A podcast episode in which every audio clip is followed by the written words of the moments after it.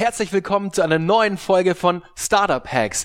Die heutige Folge wird euch präsentiert von meinem neuen Buch Startup Hacks, was Unternehmen wirklich voranbringt. Was braucht es, um aus einer Idee ein erfolgreiches Business oder sogar ein Unicorn zu machen? Warum klappt es bei einigen und bei anderen nicht? In über 20 Porträts mit etablierten Gründern wie Michael Brehm, Pia Poppenreiter oder Deutschlands bekanntesten Pokerexperten Jan Heidmann erfährst du ihre smartesten Erfolgsstrategien, besten Learnings und entscheidenden Aha-Erlebnisse, aber auch von ihren schlimmsten Misserfolgen. Jedes einzelne Kapitel ist vollgepackt mit den besten Growth, Marketing und PR-Hacks, Handlungsempfehlungen, Tools, Fails, Fuck-Ups, Ratschlägen und Morgenroutinen meiner Interviewgäste. Best Practice für alle Gründer, die den Schalter Richtung Erfolg umlegen wollen. Das Buch kannst du ab sofort bei Amazon vorbestellen. Den Link hierzu findest du in den Show Notes oder du suchst einfach bei Amazon nach Startup Hacks. Und jetzt geht es weiter mit einer neuen Folge. Heute mit Christopher Obereder, Serial Entrepreneur, Investor, Growth Hacker und Forbes 30 Under 30 Mitglied. Viel Spaß bei der neuen Folge.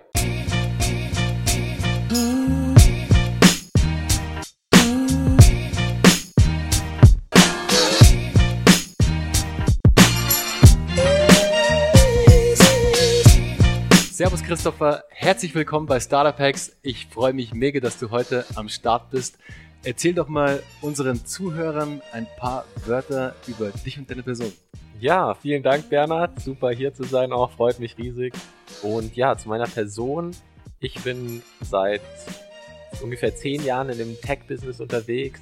Eigentlich schon länger, ich würde sagen seit 13 Jahren schon in dem Thema unterwegs, deswegen schon eine geraume Zeit, war länger im Silicon Valley auch und ähm, ja, kenne mich mit Startups deswegen recht gut aus, habe einiges probiert, einiges gegen die Wand gefahren auch, aber auch ab und zu hat mal was geklappt, deswegen angefangen im Spielebereich und da waren so die größten Spiele so 25 Millionen Nutzer und dann immer mehr in die Startup-Szene reingekommen und dann auch in Silicon Valley und da ging es auch darum Fundraising, Nutzer aufbauen und Growth Hacking, das waren so die Themen. Ja. Sehr cool. Wir haben einiges gemeinsam, Christopher, und zwar ein paar Dinge gegen die Wand zu fahren. Check. ein paar Dinge haben dann funktioniert. Check. Sehr gut. Und Growth Hacking natürlich. Ich glaube, das ist das, was uns sehr stark verbindet. Ja. Aber du bist ja auch, und ich glaube, es war 2017, hast du es auf die Forbes 30 Under 30 Liste geschafft, oder? Ja, genau, richtig. Also es war, ist schon eine Weile her jetzt. Zwei, 2017, zwei Jahre fast, ja. Sehr cool. Also. Wie kam es dazu? Welches Projekt hat dich sozusagen auf diese Liste ja. ähm, katapultiert? Ja, also da, das war nicht wirklich ein Projekt, sondern es waren diese ganzen Spiele, die ich gemacht habe. Und da war eins zum Beispiel OK, heißt es, OK mit Fragezeichen dahinter. Das hat 25 Millionen ähm, Nutzer gekriegt. Und mhm. generell, ich hatte so viele Spiele schon, war dann im Silicon Valley und war da bei großen Firmen auch dabei, war da dort bei Discord Advisor. Die von Discord haben das auch ein bisschen gehypt, dass ich also generell die Firmen da drüben in Amerika haben mir auch weitergeholfen. Die haben gesagt, der Herr Oberheder ist bei uns der Mann, der da richtig Gas gibt. Und das hat dem Forbes-Team gefallen und die haben gesagt, ja, und das, das war aber auch ein super, für mich eine super Gelegenheit fürs Visa, also fürs Visum, weil ähm, so eine Auszeichnung da enorm weiterhilft. Und die aus Amerika, im Silicon Valley, haben immer gesagt, du brauchst so eine Auszeichnung wie Forbes 30 under 30, dann hast du dein O1 ganz leicht. Und ohne das ist es schwieriger fürs O1. Und dann ja, das war eine große Hilfe. Ähm, deswegen haben die das auch sehr hart gepusht, weil die gesagt haben, das hat auch der Visa, Visums Attorney hat auch gesagt, wenn du so eine Auszeichnung kriegst, garantiert das Visum. Also deswegen war das für mich so schon äh, sehr cool. Ja. Und die haben sich auch gefreut, die Amerikaner, weil dann wussten sie, okay, der Junge kann noch länger bleiben. Sehr cool. Ja. Sag mal, wie alt bist du jetzt? Jetzt 27. 27, ja. krass. Ja. Sehr stark. Also echt richtig stark. Sag mal, und bei den Games damals warst du dann hauptsächlich immer als CMO tätig wahrscheinlich, oder? Ja, genau. Also immer nur die Vermarktung und auch so neue Ideen, Vermarktung und Growth Hacking, ja. Aber ich hatte zum Beispiel, zum Beispiel bei OK mit einem Fragezeichen dahinter, das Spiel haben wir als die ersten ein Spiel entwickelt, wo du nach zehn Level, du spielst zehn Level umsonst und dann fragt dich die App, also das Spiel, willst du für das Spiel zahlen, ja oder nein? Und dann kannst du da, gibt es so zehn verschiedene Optionen, wie viel du zahlen willst, von 0 Euro bis zu, ich glaube, ich weiß nicht, ob es 11,99 oder 9,99 waren, dann, wir haben das auch mal geändert. Aber dann konntest du dafür zahlen, so viel du willst. Und Apple fand es so genial, dass sie gesagt haben, das wurde dann in 332 Ländern gefeatured von Apple. Und nur durch dieses Featuring allein haben wir schon drei Millionen Nutzer gekriegt. Danach war es eh dann schon mehr oder weniger ein Selbstläufer. Aber da habe ich überlegt, auch wie kann man das bei Apple oder generell extrem gut verkaufen, dass man sagt einfach, wir geben Spiel umsonst raus. Die Leute können nichts zahlen, wenn sie nicht zahlen wollen. Aber wenn sie was zahlen wollen, können sie zahlen. Und das fand Apple ziemlich genial. Cool. Und natürlich dann mit so einem Push von Apple, da ist natürlich dann, da ist die Richtung sozusagen richtig gestimmt. Aber ja. sag mal, weil du gerade auch erwähnt hast, ab drei Millionen User sozusagen, dann läuft das Ding eh. Ja. Wie viele User braucht man denn für ein Game, dass es dann wirklich sozusagen zum Selbstläufer wird und das Word of Mouse so stark ist, dass mhm. die Leute sich gegenseitig reinziehen. Ja. Was ist denn deine Hausnummer? Da so, ich würde sagen, so ab einer Million, dann geht es richtig los. Wenn du musst in die Charts kommen, wenn du da mal in den Charts drin sitzt und die App oder das Spiel gut ist, dann hältst du dich da auch ganz gut. Ja. Deswegen dann geht es langsam viral. Das spürst du dann. dann das ist dann, dann macht es richtig Spaß. Ja. Das ist so irgendwie nochmal so der Extra-Kick. Ja. Wie sieht die perfekte Zielgruppe im Games-Bereich aus? Also wie alt, so Altersstruktur irgendwie, männlich, weiblich? Was waren da so deine, was war deine allerliebste Target Group sozusagen? Ja, da also generell, die sind meistens jung, die Spieler. Gener die meisten zahlen auch eher ungern, muss man schon sagen. Deswegen, wir hatten auch Spiele, bei denen wir sehr wenig verdient haben, aber richtig viele Downloads hatten. Also ähm, das ist natürlich immer sowas, da dachten auch alle, wir hatten manche, da hatten wir so 5 Millionen, 10 Millionen Downloads und haben aber dann so 10k verdient vielleicht mit diesen wow. Downloads. Und da denken manche, damit verdient man so eine Million oder und dann war das schon, also musst schon auch alleine die Downloads zu kriegen und diese Viralität zu haben und ein gutes Spiel, das heißt noch lange nicht, dass du davon, von wenn du ein Jahr lang an dem Spiel arbeitest und dann am Schluss kommen so 10 bis 15k raus und da sind zwei Leute dran, sind zwar nur so Studenten, weil wir waren immer Studenten, aber generell, das ist dann halt echt so zum Leben, für wenn du dir überlegst, so, und es ist auch schwierig dann, das noch nach oben zu skalieren, dass du sagst, okay, einfach mal 10 Downloads, das ist super schwierig. Und du musst einfach, wir waren nie so Experten mit der Monetarisierung, das können die Amerikaner extrem gut, die wissen genau, wie, wie sie diese Lifetime Value maximieren und das wussten wir halt gar nicht. Wir haben einfach immer nur versucht, coole Spiele rauszubringen, dass die Leute die spielen, aber wir hatten keine Ahnung, wie wir damit Geld verdienen sollen. Ja, das war so. Und da gab es viele, die immer dachten, das müsste doch schon extrem gut laufen, aber wir hatten echt, es war so, ja, also es lief lange Zeit, hatten wir die Downloads, aber haben dies mit der Monetarisierung voll ver, also das ging nicht, das wussten wir nicht. Deswegen war auch dieser Move in Silicon Valley für mich wichtig, um zu sehen, wie machen das da die ganz Großen. Und da war ich bei Crowdstar dabei. Die haben ein Spiel, das heißt Covid Fashion und ist eines der erfolgreichsten Spiele. Und es wurde jetzt gekauft von den Kim Kardashians, also Glue Mobile. Ähm, also es war vor, wurde schon gekauft vor zweieinhalb Jahren oder und da war und die, das wurde gekauft für 45 Millionen und sie haben geraced 48 Millionen. Also es war jetzt nicht so positiv für die Investoren. Die haben da nicht, nicht wirklich dran verdient, die haben nur ihr Geld zurückgekriegt sozusagen. Aber die Firma war kurzfristig mal ungefähr 300 Millionen wert, also sie war richtig, ging richtig nach vorne. Und die haben wirklich, da gab es, die haben rausgefunden, wie man diese Zielgruppe extrem gut monetarisiert. Und Covid Fashion ist ein Spiel, da sammelst du einen Kleiderschrank voll ähm, zum, äh, Kleidung, also auch Handtaschen, alles. Und wenn die neue Gucci-Kollektion zum Beispiel kommt, kannst du sie in der App kaufen. Und es kommt ja jedes, äh, jedes Vierteljahr kommt ja eine neue Kollektion raus Deswegen kaufst du dir dann die neue Kollektion in der App, dann kriegt Gucci was davon, RevShare und die App hat natürlich noch den äh, restlichen Share. Und die Leute haben dann sozusagen ihre Kleiderschränke verglichen und wer hat wie viel und wo ist ihr Rang. Und da war halt die Zielgruppe so, die, der Sweet Spot 35 bis 50 Jahre Frauen. Es waren fast nur Frauen natürlich in der App. Und die waren sehr zahlungskräftig. Und ich habe es noch nie vorher gesehen, auch generell so im App-Bereich, jetzt nicht nur von der App, aber ich habe noch, ich wusste nicht, dass es generell auf dieser Erde Leute gibt, die für so ein Spiel im Jahr so 10.000 Euro ausgeben. What? 10.000? Ja, 10.000, ja, eine Person. Und dann, wenn die halt, die nennen sie dann Wale. So ab so 5.000 Dollar sind es Wale und dann von 5.000 und wenn die halt 1.000 Wale haben, dann sind es halt das, diese, die kümmern sich dann nur um diese Wale. Die sind so, wenn wir Wale, wenn wir noch mehr von diesen, die optimieren dann auf diese, wo finden wir noch mehr von diesen High, ähm, High Rollern quasi. High Rollern, ja, ja, und die suchen nur diese High Roller. Der Rest ist nur so ein Grundrauschen. Das Grundrauschen ist nett, aber dafür wollen sie nicht extra nochmal Geld ausgeben. Also sie sind sehr willig, extrem viel auszugeben für High Roller. Ja. Da haben wir schon wieder was gemeinsam, Christopher. Ich war nämlich auch mal auf die High Roller spezialisiert sozusagen, weil ich mal eineinhalb, knapp zwei Jahre auf Malta war und auch im iGaming unterwegs war, mhm. aber eher Sportwetten, Online-Poker, Online-Casino etc. Ah, genau, ja. Und da habe ich mich auch um die High Roller gekümmert und geguckt, wo kriegen wir mehr von diesen Menschen her, ja. weil die natürlich für den größten Umsatz verantwortlich waren. Ja. Und dann guckt man natürlich, wo treiben sich diese Menschen rum? Wie erreichen wir diese Menschen?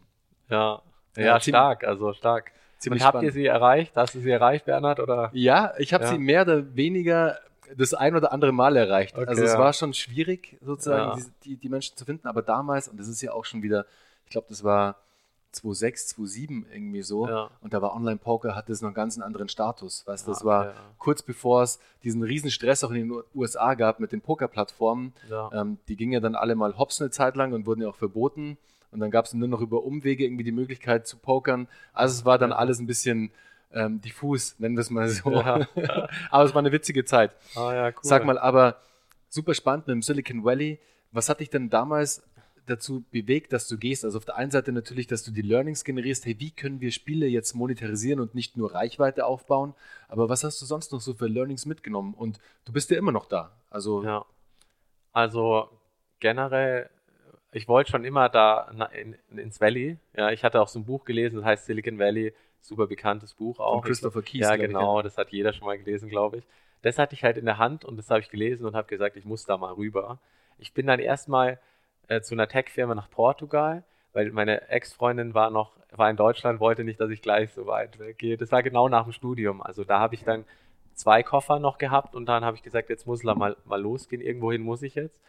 Und ähm, dann hatte ich halt gesagt, eigentlich will ich nach Amerika, aber ist vielleicht ein bisschen weit. Erstmal Portugal, war dann, dann nur zwei Wochen, weil mir hat es gar nicht gefallen. Ich habe gesagt, eigentlich, ich will nicht diesen Zwischenstep nehmen, ich will eigentlich nur darüber. Ich will nicht irgendwie, ja, und, und eigentlich wollte ich früher mal in Deutschland sein. Ich wollte in Deutschland arbeiten, aber, und ich hatte diese ganzen, zum Beispiel, ich habe angefangen, Facebook-Fanseiten zu, ähm, zu launchen, wo ich 14 war.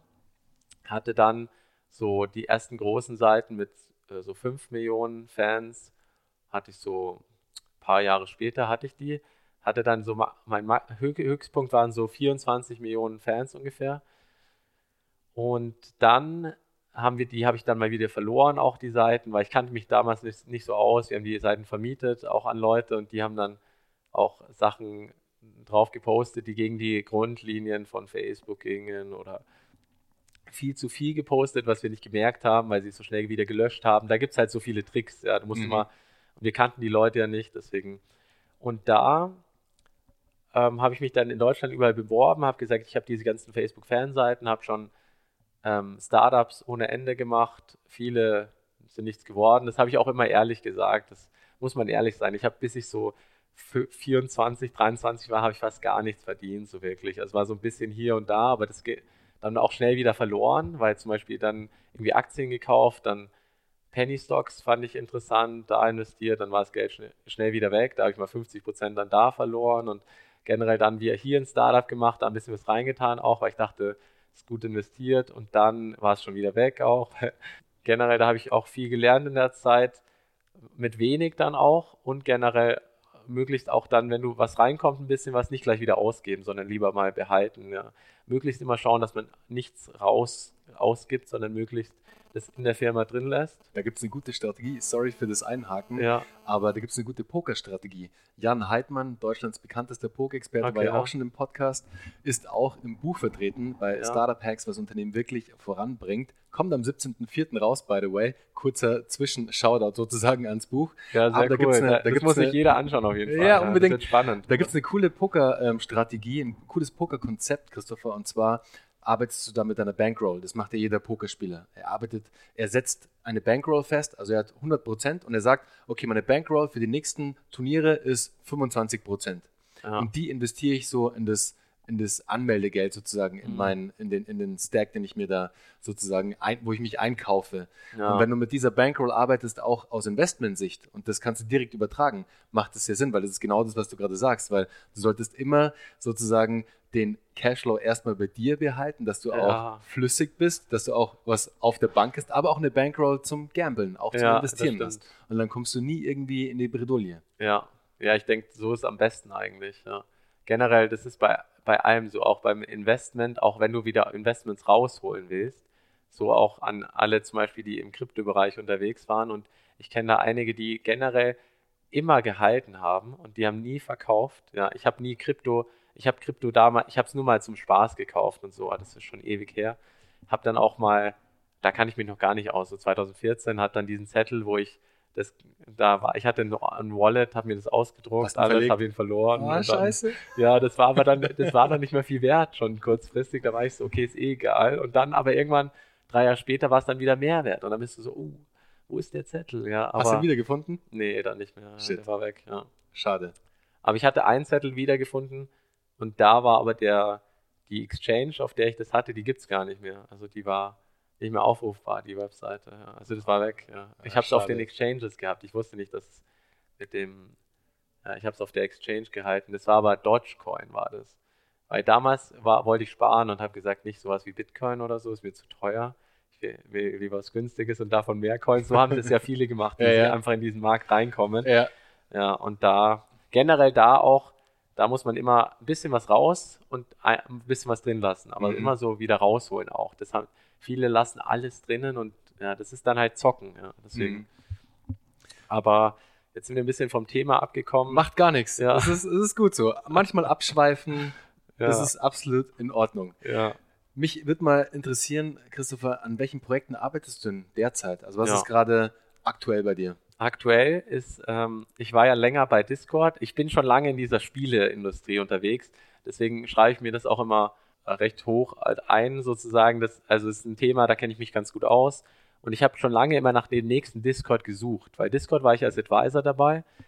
Es waren die ersten, die mich so in Silicon Valley geholt haben. Du brauchst ja jemanden, der dich rüberholt. Die haben mir ein Ticket geholt.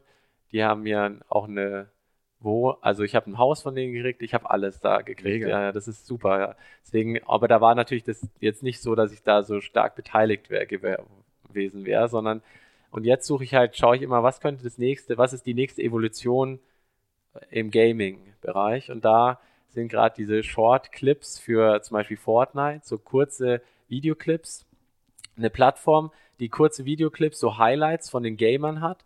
Das ist super gefragt derzeit und die Gaming-Community, die liebt sowas, ja. Und da gibt es mehrere Player und einer davon heißt Clutch. Und bei dem Player bin ich dabei zum Beispiel, ja.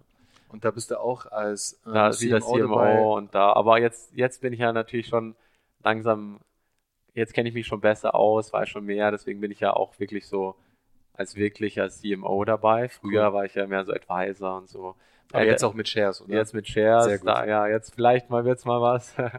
Aber generell, es macht ja super viel Spaß auch, deswegen. Und ich nehme mir, ich gebe mir jetzt mehr Zeit. Das ist auch wichtig an alle jungen Gründer. Ich finde, früher, wenn man so jung ist, gibt man sich wenig Zeit. Man sagt, das muss nächst, bis nächstes Jahr muss das explodieren und so. Und, aber jetzt sage ich halt immer, du, wenn du was anpackst, dann nimm dir so drei bis fünf Jahre, in denen kannst dann, du kannst nichts, es geht eigentlich nichts von heute auf morgen durch die Decke. Ja. Also das ist, das ist so, passiert eigentlich nie. Auch zum Beispiel, wenn man sich den Binance-Gründer anschaut, da sagen alle, dass es von heute auf morgen durch die Decke gegangen ist, aber der Mann hat auch schon seit, ich glaube, so sieben Jahren ist er in der Szene unterwegs, hat da schon bei Huobi, glaube ich, war er vorher, da hat er lange gearbeitet als so Head of Platform oder, also der hatte schon einige Sachen vorher und ist aber in, in diesem Bereich schon länger unterwegs, deswegen hat er sich das schon, so dieses Plattformgeschichte, das hat er sich schon lange aufgebaut, deswegen meistens, wenn man sich die Geschichten genauer anschaut, sieht man, es war nicht von heute auf morgen, sondern diese Person sitzt schon seit Jahren äh, in diesem Thema dran und dann irgendwann geht es durch die, durch die Decke und natürlich für die Presse sagt man dann, ja, das habe ich letztes Jahr angefangen und das ist jetzt durch die Ja. Decke. Die wollen ja diese Pressestories, Ja. aber Kurze Unterbrechung. Bist du bereit, dein Startup in eine profitable Wachstumsmaschine zu verwandeln, die nicht mehr aufzuhalten ist? Dann bewerbe dich jetzt für den Startup Hacks Accelerator und trete dem exklusivsten Accelerator-Programm bei, das es zurzeit auf dem deutschen Markt gibt. Über zehn der besten Mentoren und Experten aus dem Startup Hacks Netzwerk unterstützen dich mit ihren smartesten Strategien und Taktiken, um dein Unternehmen innerhalb von acht Wochen kugelsicher zu machen, damit es aus sich heraus erfolgreich und profitabel wachsen kann. Aber Achtung, der Startup Hacks Accelerator ist nichts für alle, die glauben, dass sie es alleine am besten könnten. Und auch nichts für alle, die glauben, sie bräuchten einfach nur ein perfektes Produkt. Wenn du denkst, dass der Startup Hacks Accelerator genau das ist, was du brauchst, um dein Unternehmen zum größten Erfolg deines Lebens aufzubauen, dann bewerbe dich jetzt unter www.startuphacks.de auf einen exklusiven Platz. Außenstehende sehen immer nur den Event, aber nicht den Prozess, der davor ja. hängt. Und der Prozess ist meistens, liebe Zuhörer, es dauert einfach. Gut Ding will Weile haben. Ja. Es ist einfach so, auch im Startup-Bereich natürlich da. So ein One-Hit-Wonder, Overnight-Success, ja, die gibt's ja, auch, aber schon. die sind sehr, sehr, sehr, sehr gering. Selten, Normalerweise heißt es immer, viel hasseln, viel Zeit und Arbeit investieren und richtig ranglotzen und dann kann es auch zum Erfolg kommen. Aber eben nicht nur immer auf den Event gucken, sondern auch den Prozess dahin betrachten. Ja. Das ist ganz, ganz wichtig.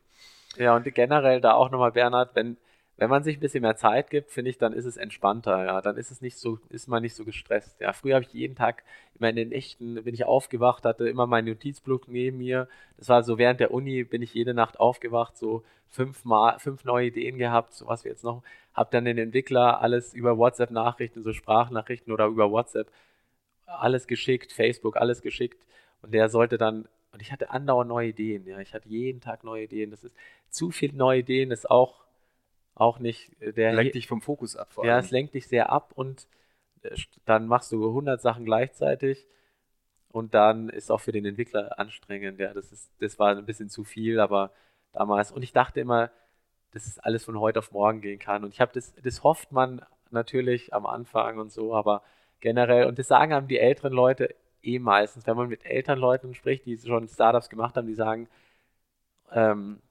nimm dir Zeit und das dauert ein bisschen, aber du denkst immer, nee, die reden nur, das dauert nicht, das geht bei mir super schnell, ja, das wird super nächstes Jahr, ich zeige euch das mal nächstes Jahr, das werdet ihr sehen und dann, mhm. aber dann, jetzt weiß ich, okay, die hatten recht, was sie gesagt haben, ja, und ich bin auch letztendlich glücklich, dass zum Beispiel Investoren uns damals kein Geld gegeben haben. Das bin ich sehr glücklich dafür, weil das, wir hatten viel von dem Geld verloren. Ja, deswegen, wir hatten die, nicht die Erfahrung und die haben das sofort gemerkt. Ja.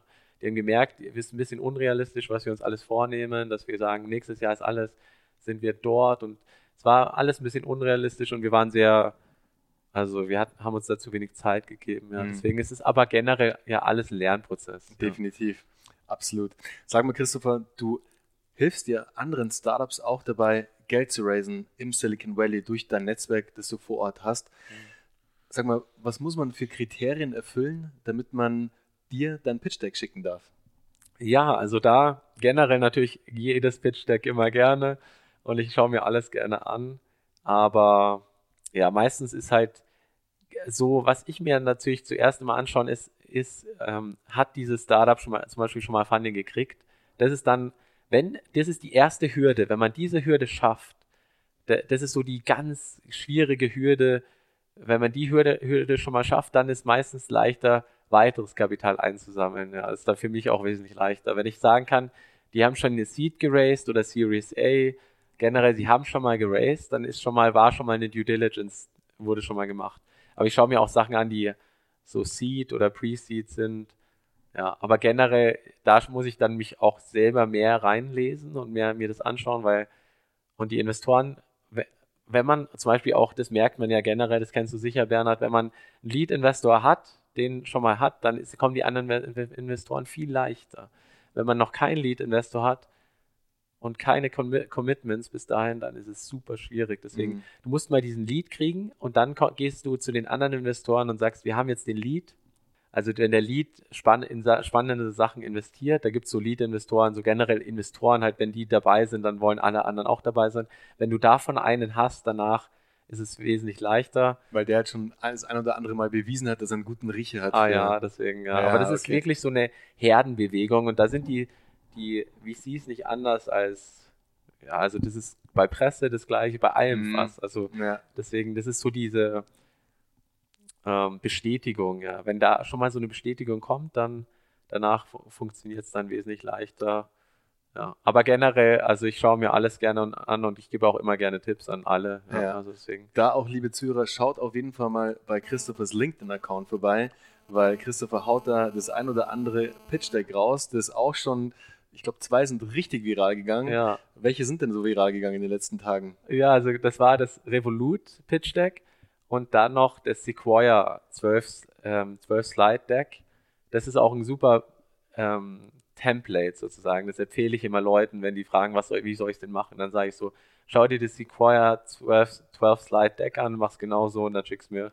Ja, also dann, deswegen genau so einfach. Das ist der Blueprint ja, quasi. Ja, das ist so. Alle wollen es eigentlich so haben und das ist super simpel und zum Beispiel die, der erste Slide ist so, erklär in einem, einem Satz dein Produkt. Ja, also ein Satz, ja. Nicht, nicht so, dass man es nicht versteht. Man muss sofort verstehen, um was es geht. Und mhm. dann auch das Problem zum Beispiel aufweisen, das dann im nächsten Slide, was ist das Problem, das du lösen willst? Was ist die Lösung dafür? Und generell, es ist einfach so, ähm, so sollte man auch an das Startup Dasein herangehen und erstmal versuchen, ein Problem zu lösen. Wenn kein Problem da ist, dann ist es meistens eher schwieriger. Ja, und die zwei sind extrem nach vorne gegangen. Das Sequoia Deck, weil das alle mit ihren Freunden teilen wollen und sagen, die alle, die halt gerade ein Startup haben, die werden da drunter getaggt und dann sagen die, hey, schau dir doch das mal an. Und dann, dann ging es richtig nach vorne. Ja. Sehr cool. Also, liebe Zuhörer, ich packe euch das natürlich in die Show Notes. Christophers LinkedIn-Account, dann schaut ihr da einfach mal vorbei und könnt euch ein bisschen inspirieren lassen und habt einen geilen Blueprint für vielleicht euer Pitch-Deck, das euch zu eurem nächsten oder euren ersten Invest verhilft. Ja. Also sehr cool, dass du das erstmal teilst und da auch ähm, sharest, Christopher, finde ich super. Sag mal, du warst ja auch, wie du es vorher schon erwähnt hast, in der Kryptoszene unterwegs. Wie siehst du denn gerade den ganzen Blockchain- und Kryptomarkt? In was für eine Richtung entwickelt er sich? Kommt das wieder alles oder ist es jetzt gerade eher schwierig? Ja, ja, da ist es gerade super schwierig, wie man sieht. Generell, es war so eine extreme Welle von Neulingen, auch die in die Szene reingekommen sind, die auch in der Szene arbeiten. Und viele davon müssen jetzt leider die verlassen derzeit die Szene. Für mich, ich mache gerade auch weniger in der Blockchain-Szene leider. Aber, und es gibt halt immer noch einige sehr spannende Projekte, bei denen läuft es auch, bei denen das, das, also die haben auch Use Cases, die sie wirklich versuchen zu lösen. Und da ist jetzt auch generell die Frage, was ist der nächste Use Case für die Blockchain? Und generell der erste zum Beispiel oder für Bitcoin, der erste Use Case für Blockchain, Bitcoin, Kryptowährungen oder Kryptowährungen generell war halt Silk Road. Also es war ein riesen Use Case, deswegen der Use Case von Silk Road, den gibt es sogar heute noch. Und deswegen wird diese Kryptoszene auch nie so ganz weg sein. Das kann gar nicht sein, weil dieser Silk Road Use Case so stark ist. Ja, der Hate das ist so ein, so ein Grundrauschen sozusagen. Da ist immer ein bisschen was wahrscheinlich Silk Road. Also ich kann es nicht genau sagen, weil ich mich da nicht auskenne, aber generell ähm, war das der erste Use Case. Dann zum Beispiel war ein Use Case halt das Thema Initial Coin Offerings und da halt, wie man von der Crowd direkt, direkt Funding reinholen kann. Und das hat ja sozusagen diese Crowd-Invest-Plattformen äh, ersetzt, dass du direkt von den, mhm. von den von der Crowd raisen kannst und super leicht. Du, und innerhalb von drei Tagen hast du da dein Setup gemacht und dann kannst du los raisen. Du musst nichts abgeben, keine Fees an andere Teilnehmer. Also super spannend, aber auch mit dieser Leichtigkeit kommt natürlich auch viele Projekte ins Spiel, die das Ganze abusen. Also dieses Missbrauch äh, da entsteht da schnell.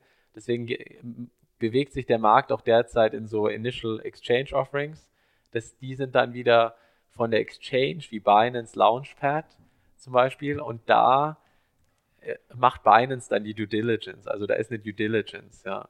Und da, die können auch Fragen stellen und können auch alles hinterfragen und so. Deswegen, das, die sind schon mal spannender, aber die wahrscheinlich löst es noch nicht. Es, also die generell dieses Initial Coin Offering hat auch Probleme, deswegen mhm. ist diese Leichtigkeit von Fundraising hat halt Vor- und Nachteile. Ja. Und deswegen für die Startup-Szene war das natürlich unglaublich, dass sie jetzt nicht mehr sechs Monate lang für VC aufs VC-Suche gehen müssen, sondern halt innerhalb von zwei Wochen loslegen können und fundraisen können. Ja, das ist halt was ganz anderes. Aber die, sie haben ja, viele haben ja die Utility verkauft und die Utility war wirklich es war ja eher Spekulation, als dass da irgendwie eine Utility ist, die man auch verwenden will. Mhm. Deswegen gab es diese Utility kaum. Ja. Was war deine größte ICO, wo du mitgemacht hast als Advisor? Ja, also da, ich, als Advisor war der größte Naga. Ja, Naga. Den kenne ich auch, ja. Ja, und dann. Was hat der geraced? Naga? Also 50. 50 ja. Millionen. Ja, genau. Dollar. Ja, genau. Schon gigantisch. Das ist ja. schon eine ganz schöne Summe. Ja. Das, wow. das, muss man sich mal überlegen. Aber da muss man auch sagen, die Naga, die haben auch schon IPO davor gemacht. Also mhm. die wissen. Das war auch ein sehr starkes Team, ich erinnere mich. Ja. Ähm, das waren, also die, die Founder waren, hatten schon einen krassen Track Record auch, was sie ja. davor gemacht haben in der Szene vor allem auch. Ja, auf jeden Fall. Die haben schon einiges gemacht und die haben auch, sind damit auch auf der Forbes 30 und 30 gelandet, ja, mhm. der Ben von Naga. Ja, ich kenne die schon sehr lange auch. Die kannte ich schon so zwei Jahre vor, vor Krypto überhaupt. Okay. Ja, die kann ich schon lange. Stark. Aber ja, das ist, das ist gigantisch und da bin ich gespannt, wo es jetzt die nächsten Jahre weitergeht. Ich denke, dieses Jahr wird noch ruhig sein und wahrscheinlich, vielleicht geht nächstes Jahr wieder, geht es vielleicht wieder los. Jetzt arbeiten halt viele an äh, generell, die zum Beispiel Bitcoin als Zahlungsmittel ist halt gefloppt. Das hat gar nicht funktioniert, weil ähm, wenn mehr, also die Kapazität auf dem Netzwerk, wenn da mehr Leute auf dem Netzwerk sind, dann sind die Kosten ja so gigantisch in die Höhe gegangen mhm. für Transaktionskosten und deswegen hat es nicht funktioniert. Da arbeiten ja viele an der Lösung jetzt. Ja. Mhm. Deswegen bin ich gespannt, wann diese Lösung kommt und ob das jemals zu so einem Zahlungsmittel werden kann. Da ist aber das Problem, dass ja, Bitcoin hat, ist, dass es nicht ähm, fix, also es ist nicht fix, sondern es ist ähm, so volatil. Also diese Volatilität macht es als Zahlungsmittel ähm, unbrauchbar fast. Und da versuchen viele jetzt mit anderen ähm, Coins das Ganze zu lösen, weil es hat viele andere positive Sachen, die, dass man es nicht beeinflussen kann. Das ist halt politisch äh, wirklich nicht zu beeinflussen, egal welches Land halt dagegen mhm. gehen würde, es würde nicht funktionieren. Deswegen ist es schon, hat schon spannende, auch spannende Aspekte, auch äh, zum Beispiel inflationär, wie das Ganze funktioniert. Also es ist nicht so inflationär wie andere Währungen. Aber diese Volatilität ist derzeit so ein richtig Haken. Ja. Mhm. Und da bin ich gespannt. Mal schauen, was die nächsten Jahre bringen. Vielleicht und kommt da was, was wir jetzt in drei Jahren auf einmal alle eine andere Kryptowährung verwenden, die halt ja. dieses Problem auch noch gelöst hat, aber die ganzen anderen Aspekte auch hat. Ja. ja. ich bin auch gespannt, Christopher, aber auf was ich richtig gespannt bin, ist dein bester und erfolgreichster Growth Hack, den du in den letzten Jahren so gemacht hast. Da bin ja. ich jetzt wirklich gespannt. Ja, also da, da ich habe, ich, bei mir ist es generell so, ich schaue immer, was kommt Neues auf den Markt und dann probiere ich das, egal was es ist.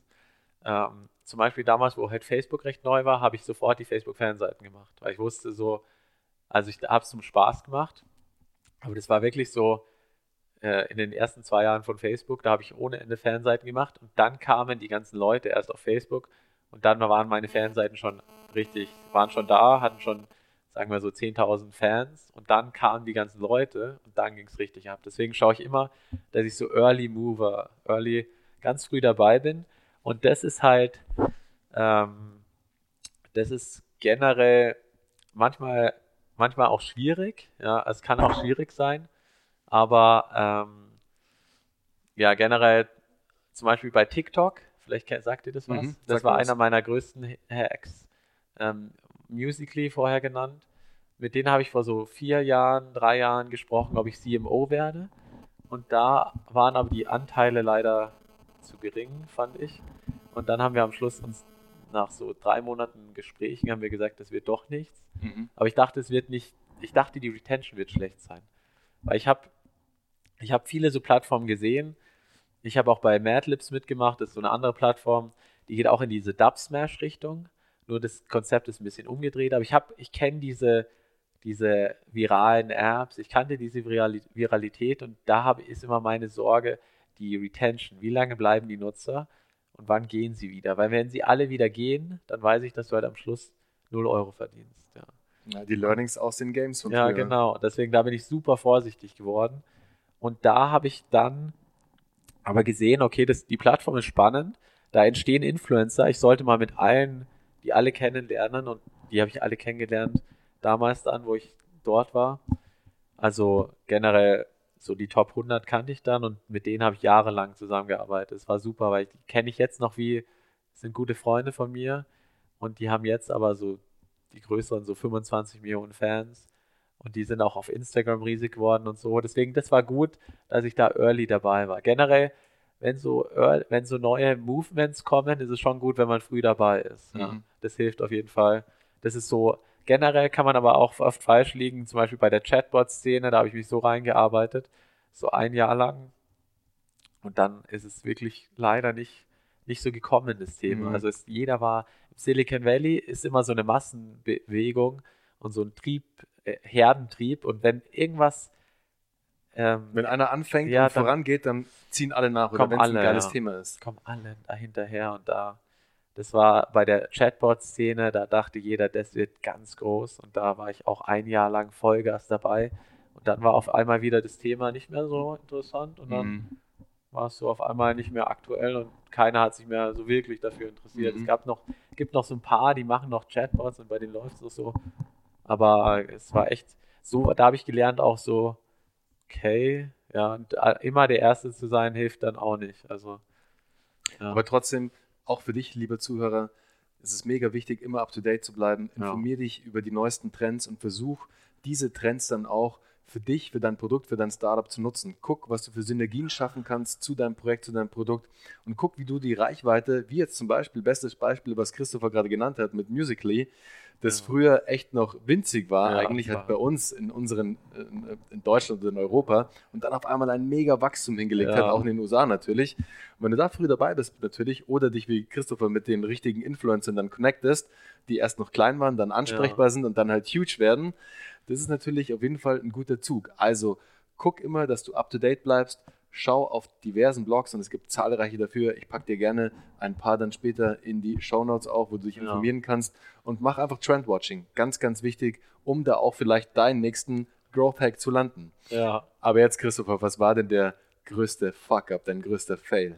Ja. Da gab es bestimmt ein paar, oder? Ja, da gab es da gab's einige.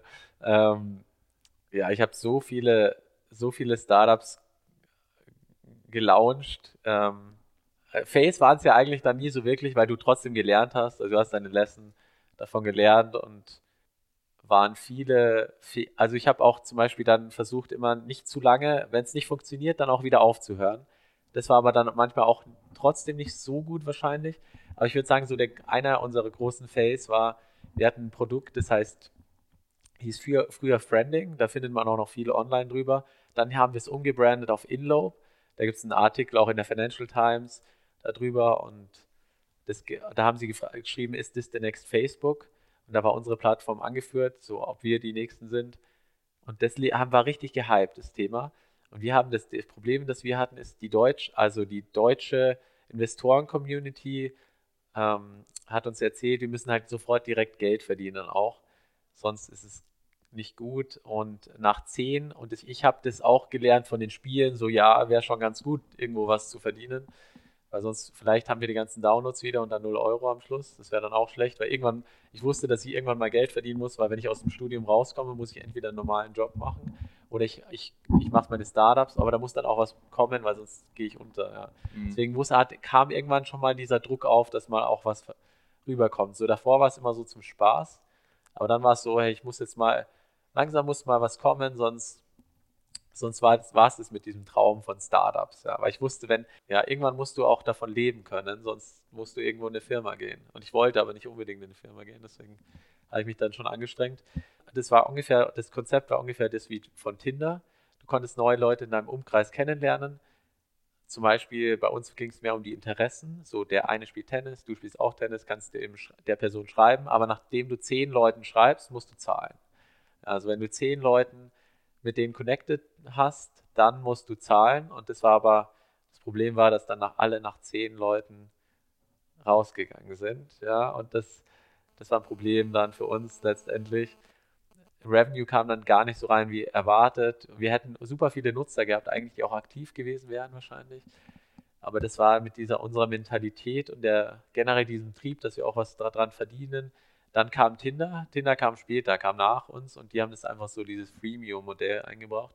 Bei uns gab es kein Freemium. Ja, ja, weil sie aber auch aus den USA waren und das Investoren-Mindset ja, genau. ein anderes war. Erstmal Reach aufbauen, Community aufbauen und dann ja. die einzelnen Payment-Strukturen reinziehen. Ja, ja die, die machen es immer erstmal Monopol. Die genau. haben erstmal das Monopol und dann saugen sie, dann ma maken sie die Kuh. Ja. Und da sind sie richtig gut. Da drin, sind sie richtig gut drin, ja. Und da glaube ich auch, in, zum Beispiel zum Beispiel so ein Instagram, da maken sie jetzt schon, aber die werden über die nächsten Jahre immer weiter maken. Die haben jetzt das Monopol. Die Leute, wenn sie jetzt, die können jetzt so viel Ads, die können noch wesentlich mehr Ads reinmachen und die Leute werden noch bleiben. Die Leute werden sich aufregen und sagen, hey, das geht doch nicht, nur noch Werbung, aber die Leute gehen nicht, die bleiben, weil sie wissen gar nicht, wo sie sonst hingehen sollen. Facebook gehen wollen sie nicht, also da wollen sie nicht zurück und ähm, sonst können sie noch irgendwie auf WhatsApp wechseln, aber es generell, sie haben jetzt ein Monopol in diesem Foto und auch ein bisschen Video. Video haben sie Wettbewerber halt YouTube, deswegen da. Aber generell auch sieht man bei YouTube immer mehr Ads, weil sie es können, ja. Das mhm. ist bei denen, wenn die können, dann holen sie es richtig und jetzt verdienen die sich eine goldene Nase alle. Mhm. Ja, das, ich finde das unglaublich, dass man das, du, die Nutzer können da einfach, die haben ihren ganzen Friend Circle da drauf. Das ist super schwierig, da wieder rauszugehen. Ja. Absolut, weil du sonst halt extrem viel verpasst. Ja. Du hast halt echt so FOMO am Ende, ja. dass du halt denkst, oh Gott, ähm, wo sind meine Freunde unterwegs, was haben die erlebt? Ja, ja. Und du bist halt mit vielen auch nur noch so connected, eigentlich so loose connected, aber du weißt trotzdem, was in ihrem Leben passiert sozusagen. Und auf einmal hast du es nicht mehr, wenn du nicht mehr dabei bist. Und das ist natürlich die Angst dann, mit der solche Plattformen da spielen können. Christopher, sag mal, was war denn der beste Ratschlag, den du jemals erhalten hast? Vielleicht auch aus dem Silicon Valley, den du mit jetzt genommen hast sozusagen, also die Silicon Valley Mindset. Ja, ja, da im Silicon Valley, was ich da gesehen habe, auch zum Beispiel, wo ich angekommen bin, ist die, also sie sind sehr offen, die Leute, auch offen für Neues. In Deutschland oft nicht so offen für Neues. Ja, lieber das zu machen, was man schon immer macht. Deswegen da war es, die waren sehr offen für Neues und die, was sie sehr gut machen auch, ist so Motivation von Mitarbeitern. Also du wirst halt, ich wurde so dargestellt als so der beste Growth Hacker aus Europa so haben sie mich in der Firma dargestellt und dann haben alle geklatscht und jeder war so, boah, endlich, der, der rettet uns, unser Retter und so. Ja, und ich wusste aber gar nicht, wie ich ihnen genau weiterhelfen soll. Also es ist immer, sie, das ist unglaublich, was wie die das drauf haben, die Leute zu hypen. Und weil sie mich so gehypt haben, habe ich auch immer gehofft, dass ich es rausfinden werde, wie es funktioniert. Ja, ich wusste es nicht, wo ich in die Firma reingekommen bin, aber dann nach drei Monaten habe ich es dann rausgefunden, ja, wie, wie wir den Durchbruch schaffen. Ja. Aber zwei Monate hatte ich keine Ahnung. Aber die haben, je, die haben mich immer weiter motiviert, gesagt, wenn es jemand schafft, dann du. Und dann Sehr bist cool. du so, wow, okay, dann wenn die so, so, an mich glauben. Ja, ich dann bist du so selbst geprimed auch ja, von dir ja, selbst und dann, so, du glaubst dann so stark an dich und dass du es schaffst, ja, das dass du es dann schaffst. Ja, das ist krass. Aber ich finde das gigantisch und du bist halt, ich, deswegen hat, ich habe mich so wohl gefühlt da, das war wie so eine Familie und du fühlst dich halt, ich hätte nie was gegen gemacht, was so, ich wollte immer, dass die Firma halt, dass sie es schaffen und das ist einfach Familie und das ist immer noch für mich immer noch Familie. Also die, das ist irgendwie, ja, das machen die sehr gut und ich glaube, das, ich, ich glaube, in Deutschland machen die es nicht so wie in Amerika. Mhm. Das ist gigantisch, was die da, das sind solche, wie so Sippen, ja, du kämpfst, alle kämpfen zusammen und die sind wirklich, die feiern zusammen, aber die weinen auch zusammen und die machen alles. Es ist halt wirklich so ein Tribe. Es ja, ist wirklich ja, ein ist Stamm, der sich da zusammengefunden ja. hat und die kämpfen alle zusammen. Wie Indianer, die halt irgendwie in die Schlacht ziehen. Ja, genau. Im Wilden Westen. Also wir, so. Ich wollte auch immer, was wir immer machen wollten, ist zum Beispiel, ähm, wir wollten uns alle ein Tattoo holen, zum Beispiel alles gleiche oder sowas. Weißt du, das, du machst da Sachen, die sind einfach richtig crazy, aber das, und ja, das ist halt, ja. also ich finde es cool, ja. deswegen ich, ich würde sagen, die deutschen Startups sollen es so ähnlich machen, dieses familiäre, das hilft und du kämpfst einfach so für dein Team. Ja. Sehr cool. Sag mal, hast du in letzter Zeit irgendein spannendes Buch gelesen, das du unseren Zuhörern auf jeden Fall weiterempfehlen würdest? Ähm, ja, also bei Büchern bin ich jetzt nicht so der Experte, weil ich, ich, ich habe, ich muss leider, also ich versuche immer ab und zu wieder was Neues zu lesen, aber dann höre ich mir deine Podcasts an und dann sehr gut. ich höre dann lieber die Sachen an, aber und ich bin auch so langsam im Lesen. Das ist so, ich lese viel zu langsam, ja. Ich glaube, manche Leute, ich weiß nicht, wie es bei dir ist, Bernhard, aber du bist wahrscheinlich super flink im Lesen. Ich bin sau langsam. Das heißt, bei mir dauert so ein so ein dickes Buch, wenn ich so ein 1000 Seiten habe, dann bra da brauche ich so ein länger, ja. Und manche Leute ich kenne Leute, die auch so meine äh, Anwaltsfreunde, die, die, die, die lesen sowas in einem Wochenende. Ja, die kennen das ja noch vom Studium. Die mussten ja eh schon immer viel ja, lesen. Ja, die, die lesen ja eh jeden Tag. Ja, genau. Aber generell bei mir dauert es immer ewig, deswegen. Ähm, Aber hast du dann noch eine, eine, eine Podcast-Empfehlung? Ja, deine Podcasts, Bernhard. Yeah. Ja, ja, das sind die. Vielleicht hab, noch einen? ja, also da. Ähm, generell, ich höre halt viel so Motivations, ähm, alles, was um die Motivation geht, ja. Also Motivation und auch Meditation höre ich auch. Also die zwei Sachen höre ich viel. Und ich versuche halt entweder beim Autofahren höre ich einen Podcast oder ich höre nie Radio. Also bei mir, außer wenn ich mit meiner Freundin unterwegs bin, zum Beispiel, dann höre ich vielleicht auch mal Radio, aber ähm, weil dann sonst regt sich auf, wenn wir nur so Motiv Motivation oder Meditation, sonst ist irgendwann Schluss. Aber nee, aber da generell immer halt ich will mich immer fortbilden und immer entweder arbeite ich, dass ich halt Calls habe oder so, oder ich mache höre Podcasts und versuche mich da. Ich will immer jeden Tag advancen. Jeden Tag, den ich hier habe, will ich mich halt advancen und nicht äh, Tage verschwenden. Das ist so das Schlimmste. Auch deswegen finde ich Urlaube so, ich kann so, so drei Monate Urlaub für mich wären super schwierig, ja, weil Geht da bin ich bei so. Bei mir boah. auch nicht. Außer ich kann dort surfen und arbeiten. Wenn ich diese ah. zwei Sachen verbinden kann okay, mit ja. meiner Familie, dann ist es ein Traum. Ah, okay, ja, und deswegen sind wir zum Beispiel über den Winter, das habt ihr wahrscheinlich, liebe Zuhörer, schon das ein oder andere Mal gesehen, beziehungsweise auch Folgen von Kapstadt gehört. Wir sind sehr gerne in Kapstadt unterwegs, vor allem, weil wir halt dann im Winter ah, schön, sind ja. und ähm, der Papa halt zum Surfen gehen kann. Ah, cool, ja. Aber ist auch cool, ja. Wenn du so gut surfen kannst, ist ja wunderbar. Naja, gut würde ich jetzt nicht sagen. Ich, ich bin auch immer am äh, Weiterentwickeln, sagen wir es mal so. Ah, okay, ja. Aber, ich, aber finden wir irgendwelche Videos von dir auf YouTube, wenn wir dich researchen? Ähm, so Surfer auf YouTube nicht, aber auf Instagram. Also ich, ah, okay, ich kann ja, die Welle ja. schon gut abreiten, aber das ist ja bei einem Wellenreiter, der jetzt nicht ähm, bei der Welle lebt, der ja, ist ja nie ist... fertig mit dem Lernen, weißt du? Ah, okay. du, kommst immer wieder raus, dann hast du wieder zu wenig irgendwie trainiert in den letzten Wochen oder Monaten und dann kommst du mal wieder zum Surfen, dann fängst ah. du nicht wieder genau da an, wo du aufgehört hast. Also es ist schon ah, okay, ja. always improving sozusagen. Aber es ist gut so. Das ja. ist immer wieder auch ein guter Ansporn. Also ja. es macht echt sehr viel Laune. So, und jetzt die allerletzte Frage im Podcast, immer die gleiche Abschlussfrage sozusagen, Christopher. Hast du eine Morgenroutine und wenn ja, wie schaut die aus? Ich habe schon eine Morgenroutine und aber ich bin auch menschlich sozusagen. Manchmal bei der Morgenroutine bin ich nicht so, also wenn ich krank bin zum Beispiel, dann versuche ich sie immer noch. Und meine Morgenroutine ist so, ich wache auf und bevor ich erstmal ans Handy gehe oder so, nehme ich mir so einen Zettel in die Hand und schreibe mir, was ich für den Tag alles machen will.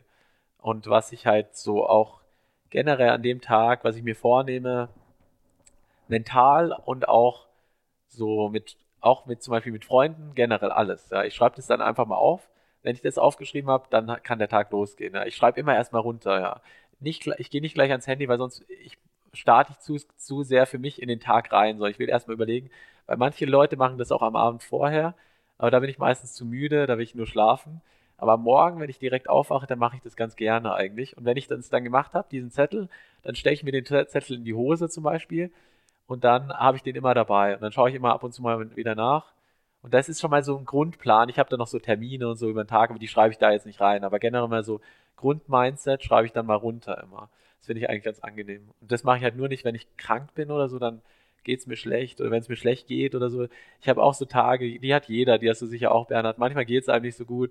Solche Tage hat man immer und es ist auch immer im Startup-Leben so ein bisschen up and down. Mhm. Aber jetzt versuche ich eher immer weil früher dieses Up and Down, das ist super, ich ich fand es ziemlich anstrengend eine Zeit lang. Deswegen habe ich mir immer überlebt, überlegt auch, zum Beispiel, wenn ich so Consulting mache, dass ich irgendwas habe, auch wo es ein bisschen stabil ist mhm. und dann andere Sachen, wo es vielleicht nicht so stabil ist, aber dass ein bisschen Stabilität auch immer da ist, sonst wenn es einen Tag denkst du, du bist on top of the world, das denkst du, wenn du 20 bist, gefühlt so dreimal die Woche und dann ähm, bist du aber drei andere Tage die Woche bist du so, oh, jetzt irgendwie, jetzt gerade läuft es gar nicht und was machen wir jetzt? Ja, mhm. Startup Life feels like a Rollercoaster. Du ja, genau. Einfach mal oben, mal unten, mal oben, dann wieder länger unten, dann kommst ah, du wieder ja. mal hoch. Aber es kann sich alles innerhalb von einem Tag ändern. Ja, es kann sich so das schnell. Aber das ist ja auch schön, das Schöne Absolut, daran, ja. ganz genau. Ja. Cool. Hey, Christopher, es war echt ein saucooles Gespräch, hat mir mega Spaß gemacht. Ja. Und wie immer, liebe Zuhörer, ihr findet alle Infos über Christopher natürlich in den Show Notes. Ich packe alles rein. Und jetzt sage ich erstmal herzlichen Dank für deine Zeit. Ein dicker Shoutout rüber ins Silicon Valley sozusagen zu deinen Homies da drüben. Also es war danke sehr cool, dir. Christopher. Danke dir für deine Zeit und ja, ja, danke fürs Zuhören. Vielen Dank, vielen Dank. War super, Bernhard. Und dann bis zum nächsten Mal. Vielen Dank nochmal. Ciao, ciao.